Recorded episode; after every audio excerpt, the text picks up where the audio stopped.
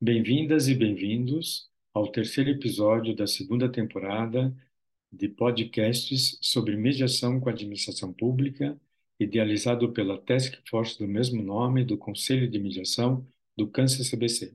No episódio de hoje, o tema debatido será cláusula de mediação e seus requisitos mínimos, o que deve conter um acordo com a administração pública e o que deve se evitar nesse contexto. Maurício Moraes Tonin é o convidado de hoje. Ele é procurador do município de São Paulo, sócio da Maurício Moraes Tonin Sociedade Individual de Advocacia.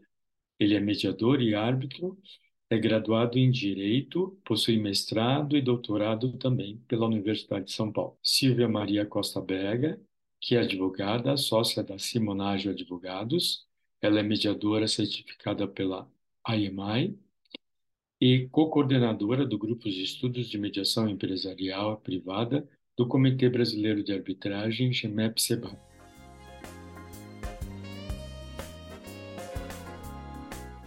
Olá, Maurício. Um prazer e uma honra estar com você nessa segunda temporada de podcast do Câncer CBC, que versa sobre a mediação com a administração pública. Vou passar a palavra para você, para você dar um alô para todo mundo. Oi, Silvia, boa tarde para a gente aqui, bom dia, boa tarde, boa noite para quem estiver nos ouvindo. É um prazer mais uma vez aqui participar do podcast do, da Task Force do Câncer CBC, esse assunto que para a gente é tão importante. Temos muito o que conversar hoje, né, Silvia? Nem fale, né? Então, a primeira temporada é, contou, que contou com sete episódios, teve por foco é, principal destacar a possibilidade de mediação com a administração pública em um ambiente de legalidade e segurança jurídica. Pois bem, chegou o momento de tratarmos aspectos práticos que envolvem o procedimento de mediação com a administração pública e, especialmente, né, quando se tem a nova lei de licitações, né, que traz um, um capítulo específico, é o capítulo 12, né, que trata especificamente do que ela chama de meios alternativos de resolução de controvérsias. Isso a partir do seu artigo 151. Então, eu vou te convidar, Maurício, para explanar sobre dois aspectos muito importantes nesse ambiente de, de aspectos, questões práticas. Cláusula de mediação privada nos contratos administrativos e sobre o acordo advindo desse procedimento de mediação, né? Então, vamos, te sugiro, propõe para a gente começar pelas cláusulas, né, no que toca é, a, a essas cláusulas é, contratuais, né, que atenção dedicar à redação, né? É, ou seja, o que, com relação especificamente ao conteúdo, o que, que deve estar previsto, o que, que deve ser evitado, e já complementando a, a pergunta, né, eu te peço para também explanar sobre a aplicabilidade do artigo 22 da Lei de Mediação, aquele que estabelece os requisitos mínimos, para os contratos administrativos. E agora eu deixo com você. Muito bem, Silvia. As questões teóricas, elas são muito importantes, né? A gente enfrentou elas na primeira temporada, mas a gente realmente precisa ir além. E a previsão da nova lei de licitações, que você mencionou bem, Silvia, ela abre um caminho é, enorme, né? E muito importante para que a administração pública passe a se valer da mediação, entre outros métodos também de solução de conflitos, é, sobretudo nas suas relações contratuais. Então, quando o poder público se vê diante dessa situação, é, precisa saber redigir as cláusulas de mediação. E aí a primeira questão que a gente deve analisar, o ponto de partida nosso, é justamente o artigo 22 da Lei de Mediação que você mencionou. Então, quem estiver nos ouvindo, mas não tiver com a lei aberta, o artigo 22 ele prevê lá a, a, o que deve conter, no mínimo, né, uma cláusula é, de mediação. Então, a previsão contratual de mediação deverá conter, no mínimo, segundo o artigo 22, o prazo mínimo e máximo para a realização da primeira reunião, o local da primeira reunião de mediação, critérios de escolha do mediador e também a penalidade em caso de não comparecimento da parte convidada à primeira reunião. Bom, Essas é, é, previsões aqui, né, esse conteúdo mínimo, podem ser substituídos, segundo o próprio artigo 22, é, a depender de uma previsão na cláusula de mediação de um regulamento que se aplique ao caso concreto, né, ao caso concreto. Aí prevalecerá o que tiver disposto no regulamento em relação a tudo isso, né? Prazo mínimo e máximo, local da primeira reunião, etc. Então, é, é muito importante estar atento a isso para ou indicar né, esse conteúdo mínimo que eu mencionei, ou então indicar algum regulamento, e aí caberá então ao poder público, quando estiver elaborando essa minuta de contrato, pensar, né? Mas que regulamento que eu vou indicar? Eu vou indicar um regulamento de uma Câmara é, extrajudicial privada? Eu vou é, indicar o regulamento de uma Câmara pública? Enfim, essa é uma questão que precisa ser é, pensada na hora de redigir. E o mesmo artigo 22, Silvia, ele também diz aqui no parágrafo 2 o seguinte, ó, se não houver previsão contratual completa e também não tiver indicação de regulamento, a própria lei salva essa nossa cláusula. E ele dá aqui para a gente alguns parâmetros, né? Prazo mínimo de 10 dias úteis e máximos de 3 meses. Um local tem que ser adequado para a realização da, da reunião, lista de cinco nomes, etc. E a previsão, isso aqui é muito importante, né? Inciso quarto, que o não comparecimento da parte convidada à primeira reunião de mediação acarretará assunção por parte desta de 50% das custas e honorários sucumbenciais, caso venha a ser vencedor em procedimento arbitral ou judicial posterior que envolva essa questão controversa. Então, veja, uh, Ninguém é obrigado a participar de mediação, a gente sabe disso, o princípio da voluntariedade das partes. Ninguém é obrigado a fazer um acordo com o qual não concorde, mas se houver uma cláusula de mediação no contrato, as partes estão vinculadas, obrigadas a comparecer à primeira reunião. Então, ela tem que ir lá, ela pode chegar lá e falar: olha, não tenho interesse em fazer acordo. E aí elas vão seguir para a próxima etapa do litígio. Porém, se ela não comparecer à reunião, tem uma sanção muito importante prevista aqui na lei, a qual, a meu ver, se aplica igualmente à administração pública. Né? Não há nenhuma previsão aqui isentando o poder público dessa sanção. Pelo contrário, é uma regra geral da lei.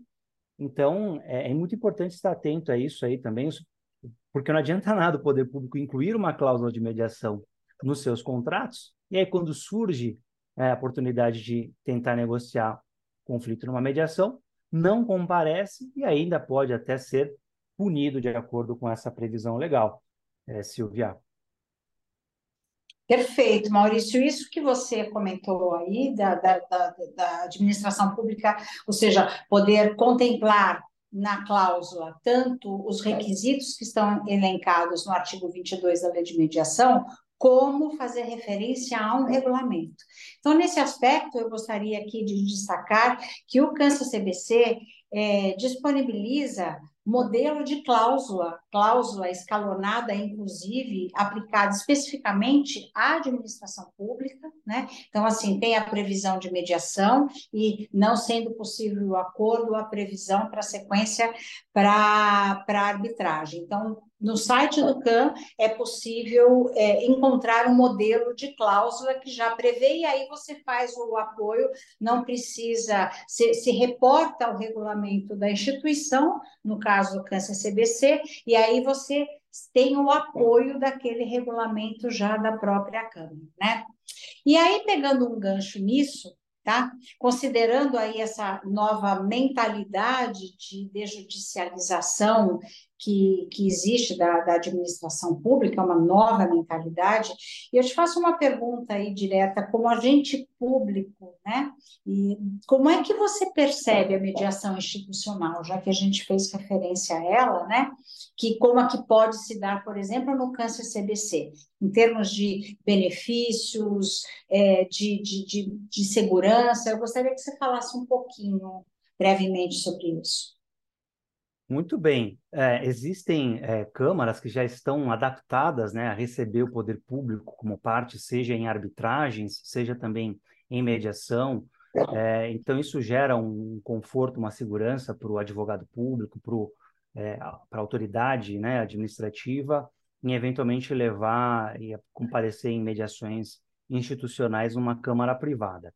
Claro que a cláusula de mediação terá que estar nesse sentido, né? ela terá que prever a mediação privada, ou já elencando, né, já indicando qual que é a Câmara, ou deixando para as partes, né, no momento em que surgir o conflito, é, que escolham de comum acordo alguma Câmara de mediação. Ah, eu até não descarto a possibilidade de realização de um cadastramento de câmaras de mediação para atender essas demandas do poder público. Hoje já existem cadastramentos de câmaras de arbitragem, né, a Procuradoria-Geral do Município de São Paulo, né, onde eu atuo, nós já temos um cadastro de câmaras de arbitragem e nós temos também aqui na PGM um cadastro de câmaras de dispute board. Existem alguns contratos com cláusula de dispute board, e essa é uma frente que nós estamos trabalhando aí para começar em 2023. Agora, nada é, impede, a meu ver, também a realização do cadastramento de câmaras de mediação. E aí, é, havendo esse cadastro, a possibilidade de celebração de, de cláusula de mediação e, e encaminhamento dos casos para a Câmara do Câncer CDC, por exemplo, é, total né, conforto aí, possibilidade de, com auxílio da parte administrativa do CAN, bem como com a condução de um mediador experiente, que tenha né, condições aí de ajudar as partes a resolver os seus conflitos, é, sem dúvida, as chances de um, um acordo, né, de uma solução frutífera ao final, ela aumenta bastante, né, Silvia? É, entendi. Obrigada, Maurício. Acho super importante essa, essa tua consideração, né? Para a gente saber que sim é possível, né? E sim é possível dentro da legalidade e com segurança, né? E um apoio institucional, eu acho que confere é, segurança a todos os envolvidos, não apenas à administração pública, né, mas também ao particular. Mas vamos lá, Maurício, dentro da nossa linha de falar de. Vamos para a segunda questão, né, que seria o acordo. Vamos falar desse acordo. Então, a, as partes, havia previsão contratual, ou não havia, ainda que não, não, não houvesse essa previsão contratual, as, as partes chegaram a um consenso, fizeram o procedimento de mediação, que foi a contento, e chegamos agora ao acordo. As partes entabularam um acordo e agora a gente precisa, é preciso escrever este acordo.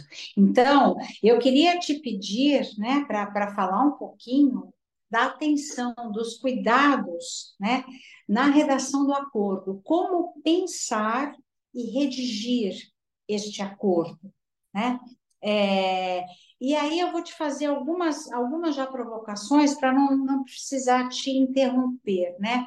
Quais seriam os, os agentes envolvidos, ou seja, a participação de terceiro nesse momento de redação de acordo, e isso me vem num pensamento, quando envolver pagamento, por exemplo, esse pagamento, ele se daria via precatório, requisição de pequeno valor, é, a solicitação de prazo pela administração pública, aí, que, considerando questões orçamentárias, de empenho. E aí, para finalizar, é, para colocar a cerejinha no bolo aí, é, esse acordo, ele precisaria ser levado à homologação judicial? Deixo com você. Muito bem, essa também é uma questão prática que surge, né, conforme a gente vai trabalhando, Pode até ser que para algum advogado da iniciativa privada que está acostumado a trabalhar com contratos ou com, mesmo com acordos em, em contencioso, fale, poxa, mas isso parece muito, muito simples, muito óbvio, né? Mas para nós, advogados públicos, não. Quem não está acostumado a trabalhar com acordos, a celebrar acordos, e a administração pública, de uma forma geral, não, não está. Então, podem ser até algumas informações valiosas aqui, que algumas dicas que eu vou dar aqui. E eu sei que nós temos ouvintes que são advogados públicos também, né, por todo o Brasil. Bom, eu diria que para esses casos mais simples, né, se a gente estiver numa, um procedimento de mediação, pode ser uma mediação judicial, pode ser uma mediação extrajudicial numa Câmara Pública, né, na, na PGM, na AGU, onde houver, ou também numa Câmara Privada, como o Câncer CDC. Nesses casos mais simples, Basta a própria ata de reunião, ela já poderia já contemplar o acordo, já iria constar exatamente o, é, no, qual que é o acordo a que chegaram as partes de uma forma um pouco mais é, é, sucinta. E isso seria suficiente. Agora, se a gente tiver com casos mais complexos, é, aí sim eu sugiro a gente redigir um termo de, de acordo administrativo, né? um acordo administrativo que vai contemplar tudo o que está sendo negociado entre essas partes envolvendo o poder público. Então, é, por exemplo, primeira coisa que a gente tem que verificar é a representação, né? Quem está participando do processo de mediação pode celebrar o acordo naquela reunião mesmo, ou se eu estiver falando de um acordo, né, um, um termo que a gente vai redigir, se ele vai ter que ser levado então para o prefeito, o governador, ou então um secretário estadual ou municipal, ou alguém a quem ele tenha delegado competência. Então, a primeira coisa eu tenho que ver quem vai assinar esse acordo se tem poder para transigir, né, pela lei do ente que participa. Uma segunda coisa que eu particularmente eu gosto bastante de utilizar nos acordos que eu escrevo, que eu participo, seja como advogado, né, da prefeitura, nos casos que eu atuo negociando, seja nos casos que eu atuo como mediador de conflitos, é os considerandos, né?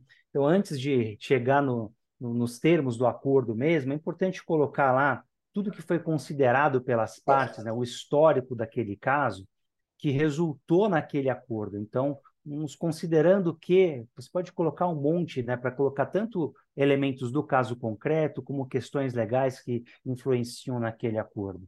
É, sobre pagamento, né, que foi uma das questões que você me perguntou, Silvia.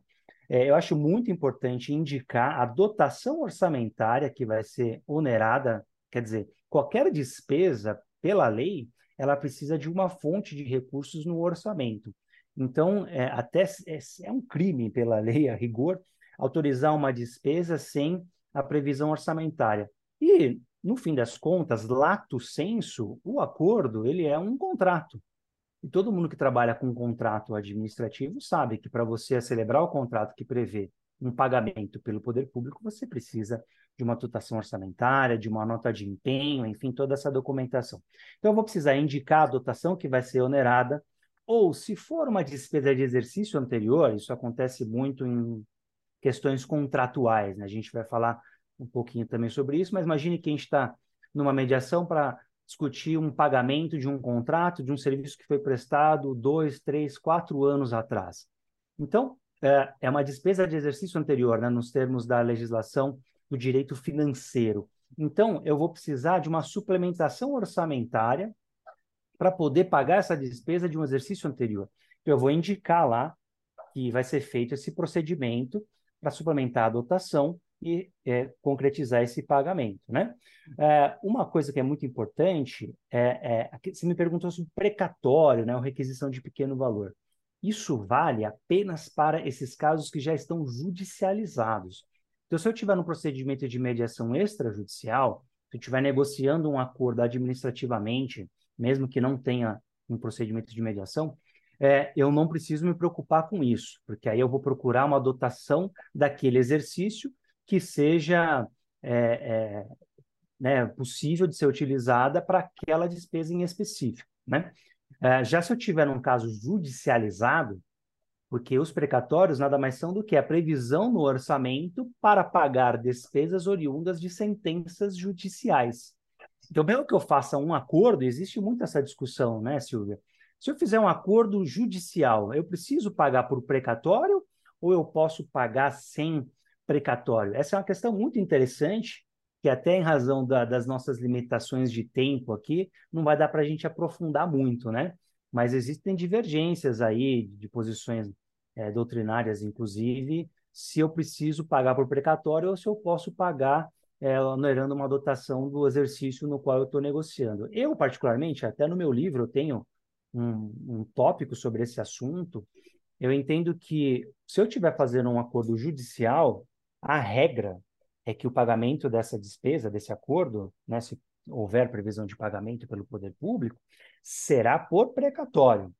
Mas eu tenho algumas exceções a essa regra. Vamos supor que eu estou trabalhando num contrato, uma despesa de um contrato do mesmo ano que a gente está é, discutindo isso em juízo, e que para aquela despesa eu já tenho uma nota de empenho prevista para pagamento. Eu só, só tenho uma divergência sobre se é devido ou não aquele valor, mas o empenho né, suficiente eu já tenho. Pronto, eu não preciso de, uma, de um precatório, porque a previsão orçamentária já está contemplada naquele empenho. Então, é, é discussão essa à parte. Se a gente estiver trabalhando apenas em acordos administrativos, procedimentos de mediação, inclusive extrajudiciais, eu não preciso me preocupar com precatório ou a requisição de pequeno valor, né? Porque se o valor da, do pagamento for pequenininho, a gente consegue sair da fila do precatório. No município de São Paulo, por exemplo, esse valor é por, por, por volta de 24 mil reais. Muito bem. Uh, o que, que, é muito importante, é, seguindo aqui rapidamente, Silvia, nessa, nessa questão? Eu tenho que prever no acordo qual que é o valor exato que vai ser pago. Vamos supor que a gente está falando de uma dívida de valor. Qual que é o valor exato, né? E nesse valor eu tenho que discriminar se há ou não incidência de atualização monetária e por que índice, se há ou não incidência de juros de mora e também por que índice e qual que é o termo inicial da contagem desses fatores, tudo isso é muito importante que esteja muito claro no acordo, inclusive, se necessário, com um anexo. Né? O acordo pode ter um anexo que vai discriminar direitinho, né, com uma planilha tal, como é que foi feito esse cálculo. É muito importante também constar, Silvia, o prazo para o pagamento, né? Senão vira uma obrigação sem vencimento e aí a gente não sabe quando ela passa a ser exigível.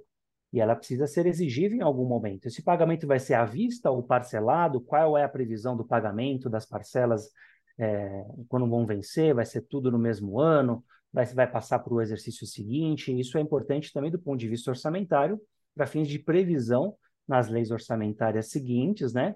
E, e tudo mais. E quem vai cumprir essa obrigação também, né? Quem é o devedor, se for uma obrigação de não de pagamento, mas se for uma obrigação de fazer, não fazer ou de entregar coisa, a mesma coisa, o prazo e também quem será o responsável pelo cumprimento dessa obrigação. Eu incluiria, acho muito importante, uma, ah, uma hipótese se há ou não sanção, né? É multa, por exemplo, em caso de descumprimento desse prazo. Bom, eu tenho 30 dias para pagar, não paguei, o que, que vai acontecer? Nada? é, é importante ter essa previsão, né? Ou seja, evitar deixar em aberto o caso de inadimplemento contratual, justamente para que você tenha uh, uma maior possibilidade de cumprimento e satisfação de todos os lados. Uh, é importante também constar do acordo, mas também de, do processo administrativo, o respaldo legal para aquele acordo, né? Qual que é a lei, qual que é o artigo da lei, que respalda aquele acordo que está sendo entabulado entre as partes. Eu também acho possível, tem um caso, inclusive, que eu estou trabalhando nessa situação, Silvia, de incluir uma cláusula resolutiva. Então, por exemplo, se o poder público não realizar o pagamento no prazo de 90 dias, o acordo será considerado extinto, né, por, pelo não cumprimento, e aí a consequência é essa: o acordo é extinto e a parte pode tomar as medidas que ela achar né, necessárias é, judicialmente, inclusive, né? E aí ela pode cobrar, vamos supor, tudo. Vamos supor que o acordo ela abria mão de alguma coisa, é, havia cláusula de quitação para hipótese de pagamento, mas se não houve o pagamento, cláusula resolutiva, opa, a parte pode eventualmente judicializar tudo aquilo que ela abriu mão naquele acordo que não foi cumprido. Então, isso também é um atrativo, né? Muitas vezes, para as partes transacionarem e celebrarem esses acordos. Bom, por fim, Uh, eu sugiro, eu tenho colocado também nos acordos em que eu trabalho, uma cláusula de mediação no final. Se surgir qualquer conflito no cumprimento daquele acordo que foi celebrado em razão de uma mediação, as partes elas já com, é, estabelecem que vão tentar a solução amigável, inclusive é, por procedimento, por um novo procedimento de mediação. Lembrando, Silvia, por fim, a sua última pergunta, né, a questão da homologação judicial pela lei de mediação, é necessária oitiva do Ministério Público e homologação judicial os acordos que envolvam direitos indisponíveis que admitam transação. Então, nesses casos, aí sim, a gente vai precisar passar pelo Ministério Público e homologar judicialmente. Um, porém, se a gente estiver falando de questões contratuais, é, 99% dos conflitos se, é, são relacionados a direitos patrimoniais disponíveis. Então, eu não aplico essa exigência da lei, eu não preciso de homologação judicial para que esse acordo tenha validade. Né? A própria lei de mediação já estabelece que ele tem o status né, de título executivo extrajudicial. Então, já estaria, é, inclusive, aberta a via executiva para o credor em caso de descumprimento. Tá, perfeito, Maurício. Olha, é, daria aqui para a gente ficar e passar horas falando a respeito de cláusulas, acordos, as suas colocações aqui surgem uma série de, de questões ainda para a gente aprofundar, mas em razão do tempo, né? Eu, é, eu te peço assim para você, é, já finalizando, né? se você tem algum contrato prático, real, efetivo, que você possa trazer aqui como exemplo de, de mediação ocorrida, né? para a gente encerrar esse, esse nosso tema, já que nós estamos na toada da prática, né? e, e aí já, já se despedindo, por favor. Muito bem. Bom, a gente aqui, né, no meu caso específico, existem já alguns contratos com cláusula de mediação, mas é, eu particip... não participei ainda de mediação em relação a esses contratos. A gente tem feito muitas mediações aqui na Câmara da PGM, é, muitas desses conflitos são de relações contratuais, mas contratos que não tinham cláusula de mediação. Mas o caso que eu separei para comentar aqui rapidamente, é por conta do nosso tempo, é, é, não é um caso é, de um contrato escrito.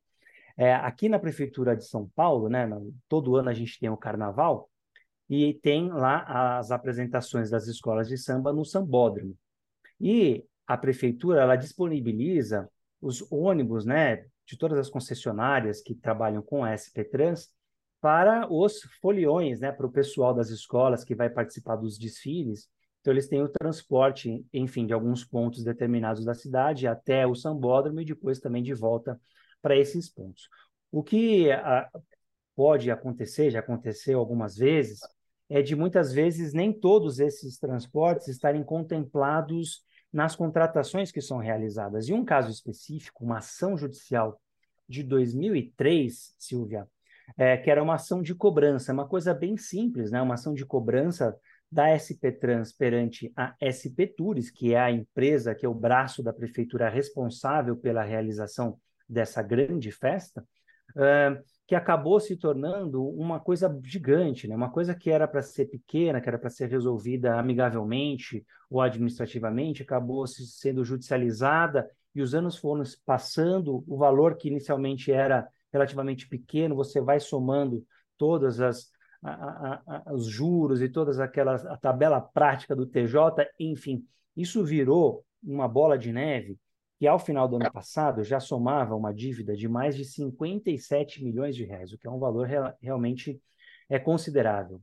E aí, depois de, veja só, um ano de mediação, no qual eu atuei como mediador. Então, foram várias reuniões, várias questões que a gente teve que superar nesse meio tempo, questões jurídicas, questões contábeis, questões práticas de como viabilizar eventual acordo.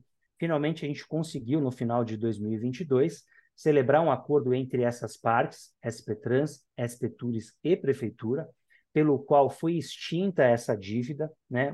Chegamos a um acordo lá em que todos é, concordaram com os pagamentos, foi feita toda uma operação contábil financeira, com suplementação orçamentária e subvenção e tudo mais, tá? E a gente conseguiu concluir é, essa parte do litígio que foi levada para a homologação judicial. Então, é, é, um caso que, que eu gosto de comentar, porque, veja, é uma questão de estar judicializada, que gerando uma bola de neve, que se não fosse resolvida, provavelmente ainda demoraria muitos anos para ser concluída, que iria levar né, um valor ainda maior, e que a gente conseguiu, depois de muito esforço, é, é verdade, mas a gente conseguiu aí, com a participação de todos, resolver.